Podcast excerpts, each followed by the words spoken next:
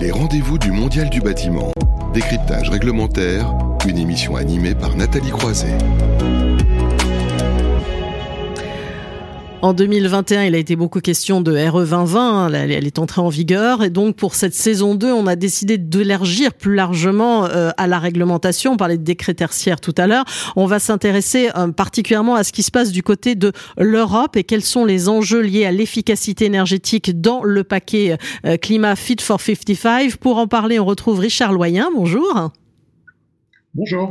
Délégué général d'Enerplan, hein, merci d'être avec nous. Donc la Commission européenne a complété, c'était le 15 décembre dernier, hein, ce fameux paquet climat dont je parlais, un Fit for 55, euh, dévoilé euh, durant l'été. Hein. Les nouvelles directives concernent les bâtiments. on le sait bien, on, l'a beaucoup dit, euh, plus gros consommateur d'énergie sur le continent. Il y a la question aussi de la décarbonation du gaz et également du méthane, mais ça, on va pas en parler. En tout cas, on voit bien, pour commencer, j'allais dire, Richard, que décarboner le secteur du bâtiment, c'est essentiel. Oui, aujourd'hui, le bâtiment, c'est 40% de la consommation d'énergie en Europe et 36% de nos émissions de gaz à effet de serre. Donc il est fondamental aujourd'hui de réussir à, décarboner le bâtiment. Euh, c'est ce que propose cette euh, directive révisée, euh, European Energy Performance Building Directive, EPDB, qui est, on a déjà une première directive, et d'ailleurs notre héros 2020 est, quelque part l'enfant de cette directive. On a transcrit un certain nombre euh, d'éléments, ainsi que la loi énergie-climat, des critères tout ça, ça vient de la réglementation européenne. On a une nouvelle réglementation européenne qui définit ce que sera le nouveau standard du bâtiment en 2039. Voilà, parce qu'il y a deux aspects. Alors, il y a l'aspect bâtiment neuf. On va commencer par cet aspect-là euh, avec vous, oui. Oui, la, la, réglementation, cette nouvelle réglementation européenne euh, traite souvent comme dans les réglementations, le, le neuf et définit un nouveau standard euh, euh, émission nulle pour 2030. Ça veut dire que euh, plus de recours à l'énergie fossile euh, sur site et des bâtiments super efficaces et alimentés par des énergies renouvelables pour leurs besoins résultants. Ce qui nous manquait avec dans la précédente définition des bâtiments à conso quasi nuls, on n'avait pas défini qui seraient alimentés par des énergies renouvelables. Là, c'est écrit en, toutes lettres et ça va s'imposer à partir de 2027 pour tous les nouveaux bâtiments publics. 2030 pour tous les nouveaux bâtiments, quels qu'ils soient, et les grosses rénovations. Et l'autre volet important que traite cette directive, c'est qu'elle traite de la performance du parc énergétique bâti. Oui, voilà, ça c'est un point important, euh, sachant que par exemple la commissaire à l'énergie, un Kadri Simpson, a bien dit nous devons remédier à la situation de toute urgence car plus de 85% des bâtiments actuels existeront toujours en 2050. Donc quand on parle de rénovation, c'est le sujet central. Et là, euh, le, le, on, a accentué un petit peu le, les, ambitions. Oui, alors euh, la directive introduit un, un, nouveau concept qui est le, le Minimum Energy Performance Standard, le MEPS. Euh, enfin, vous habituez à cet acronyme, c'est la performance minimale que doit avoir un bâtiment existant. Euh, donc, euh, impose le titrage énergétique, donc un diagnostic de performance énergétique qui fait tant parler de lui, qui aboutit à une étiquette énergie, mais voilà, c'est généralisé à, tous les types de bâtiments. Et tous les bâtiments classés G euh, devront au moins gagner une classe énergétique. Donc, en d'autres termes, euh, la directive européenne va traiter euh, tout ce qui est les, les bâtiments de, de, mauvaise qualité, de piètre qualité euh, thermique et énergétique. Elle demande à ce qu'ils soient, qu'ils puissent monter d'une classe. et ça, c'est des choses qui vont s'imposer, changer de classe. Alors, je ne sais pas si tous nos mauvais bâtiments, le pire du panier entre guillemets, va devoir être rénové. Oui, alors on en parlait justement tout à l'heure, on, a, on a beaucoup de bâtiments qui sont dans le pire du panier. Pas nécessairement G, mais EFG, en tout cas, on en a beaucoup aussi en France. Donc il y a, y a une sacrée mission à remplir parce que c'est d'ici à 2027. On va dire que c'est demain. On est déjà en 2022. Euh, oui, mais c'est pour ça qu'il y aura une loi énergie-climat euh, début 2023 qui devra transcrire euh, toutes ces dispositions euh, européennes. On doit avancer à marche forcée, euh, donc ça veut dire que toutes les foncières aujourd'hui et, tous les gestionnaires de patrimoine qui ont des mauvais bâtiments, mais il est temps de s'en occuper. Et même s'ils sont en, F ou en E, on peut leur faire gagner une classe énergétique, puisque en, en 2050, tout le monde devra être en A ou, ou quasiment. une autre chose qu'introduit cette directive européenne, c'est le couplage avec l'électromobilité. Mmh. on l'a déjà dans notre héros 2020, hein, de, des précablages, etc. Mais elle tient également en compte des consommations euh, d'électricité de ces euh, recharges de, de, véhicules électriques. Et, et vous m'avez vu venir, je pense, que vous me connaissez. Euh, voilà, je crois que c'est un peu votre dada, ce sujet-là, non Je ne me trompe pas. Oui, mais surtout, ça nous permet de plus discriminer euh, le photovoltaïque dans l'aéro 2020, qui est, mmh un peu scandaleux et qui est derrière garde. Euh, voilà, là on dit bah, il faudra que la chaleur soit renouvelable et euh, également on pourra alimenter ces bandes de recharge électrique et les consommations autres que euh, la ventilation, le chauffage et la climatisation à partir d'électricité solaire. Parce qu'aujourd'hui finalement, même si on a des super bons standards de performance en termes d'efficacité, il reste toute l'électricité spécifique et et on aura également électrifié des besoins de chaleur. Et, donc les besoins de mobilité seront également couverts pour partie par le, le PV. Donc finalement, là, cette nouvelle réglementation consacre euh, des bâtiments qui soient euh, super efficaces, euh, qui produisent une partie de toute la chaleur dont ils ont besoin de façon renouvelable, une part de leur électricité qui soit flexible également. Euh, donc il y a plein d'éléments aujourd'hui sur lesquels nous, travaillons avec les autres confrères euh, des autres organisations professionnelles euh, qui vont se concrétiser et qui vont devoir euh, se transcrire dans le droit français.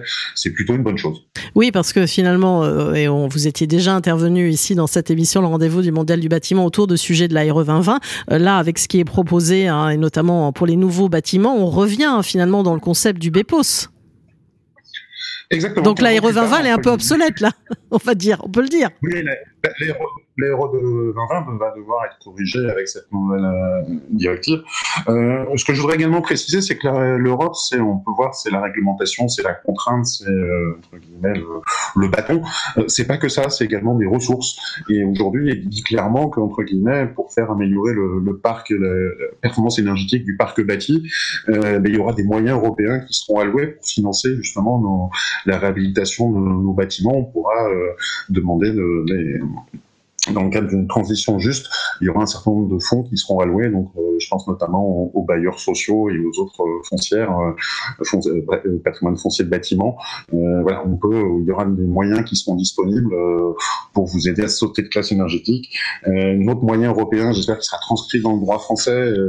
les ministres des Finances ont, ont, revu les équipements qui peuvent être éligibles à TVA à taux réduit, et, et notamment les chauffages à basse émission de carbone et, les panneaux photovoltaïques pourront en, faire partie. Donc on pourrait imaginer que euh, dans un avenir prochain, la TVA baisse euh, sur les panneaux solaires sans limite de, puissance comme à 3 kVA aujourd'hui, euh, et que ça s'applique également aux, bâtiments publics, donc on pourra faire baisser le, coût de solarisation grâce à une décision européenne. Voilà, coût de solarisation, parce que oui, coût de solarisation, parce que c'est ce que vous évoquez aussi, une vraie place aussi pour, pour les ENR hein, dans cette directive européenne. Et ça, ça ne peut que vous réjouir.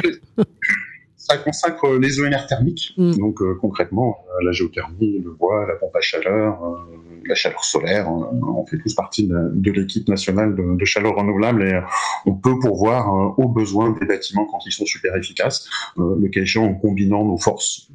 solaire thermique se marie très bien avec de la biomasse ou de la géothermie par exemple notamment, pour améliorer la performance d'une pompe à chaleur. Donc voilà, c'est de la haute efficacité de performance moins consommer le moins possible, euh, pour voir à nos besoins par de la chaleur renouvelable et de l'électricité renouvelable, euh, parce qu'il y a également une électrification d'une partie de nos, besoins de chaleur, donc euh, euh, la pompe à chaleur, il faut l'alimenter, euh, par exemple avec de l'électricité renouvelable, et puis tous les autres besoins du bâtiment qui aujourd'hui sont peuvent dépasser en consommation et en facture les besoins de chauffage. Mmh.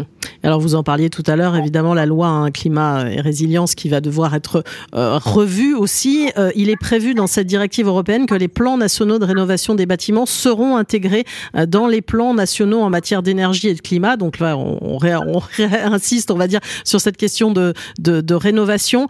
Euh, on peut dire que maintenant, euh, il va falloir euh, agir dès maintenant. Hein. chaque jour compte, comme le dit l'ADEME là dans sa dernière campagne chaque jour compte, mais c'est finalement, c'est, euh, on doit accélérer une marche qu'on a déjà commencée. Mhm. Euh, le décret tertiaire, depuis, on doit déclarer ces données euh, depuis ce 1er janvier sur Opérat et on devra justifier dans les années à venir qu'on consomme moins.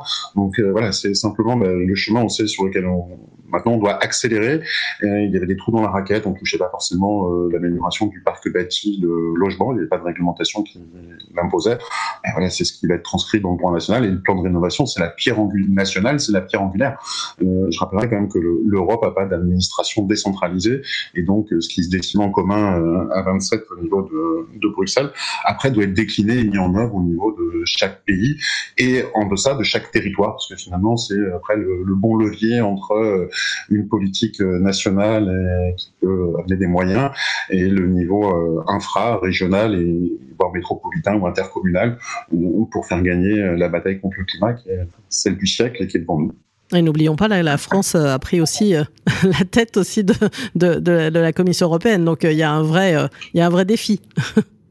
du Conseil de l'Union européenne. Conseil, voilà, plus précisément, exactement, pour, pour le préciser. Ben, merci beaucoup à vous, Richard Loyen, délégué général d'Enerplan, pour euh, cet éclairage hein, sur euh, cette directive revue, hein, ce paquet climat euh, Fit for 55 qui incite et beaucoup euh, les acteurs du bâtiment, hein, notamment, alors on a compris euh, sur les nouveaux bâtiments, mais beaucoup sur la, la rénovation, hein, une stratégie euh, pour faire disparaître les bâtiments en G d'ici 2027. C'est quand même 15% du parc bâti en Europe, donc il y a des vrais enjeux et plus que jamais, eh bien évidemment, ça va bouger dans le secteur. On va continuer évidemment au fur et à mesure et pendant toutes ces émissions jusqu'en septembre 2022 hein, à vous éclairer sur globalement la réglementation. On va enchaîner avec une séquence qui continue. On continue à parler des métiers, mais là, on va élargir en parlant de métiers d'avenir. Les rendez-vous du Mondial du bâtiment. Décryptage réglementaire, une émission à retrouver et à réécouter sur le site de Bâti Radio.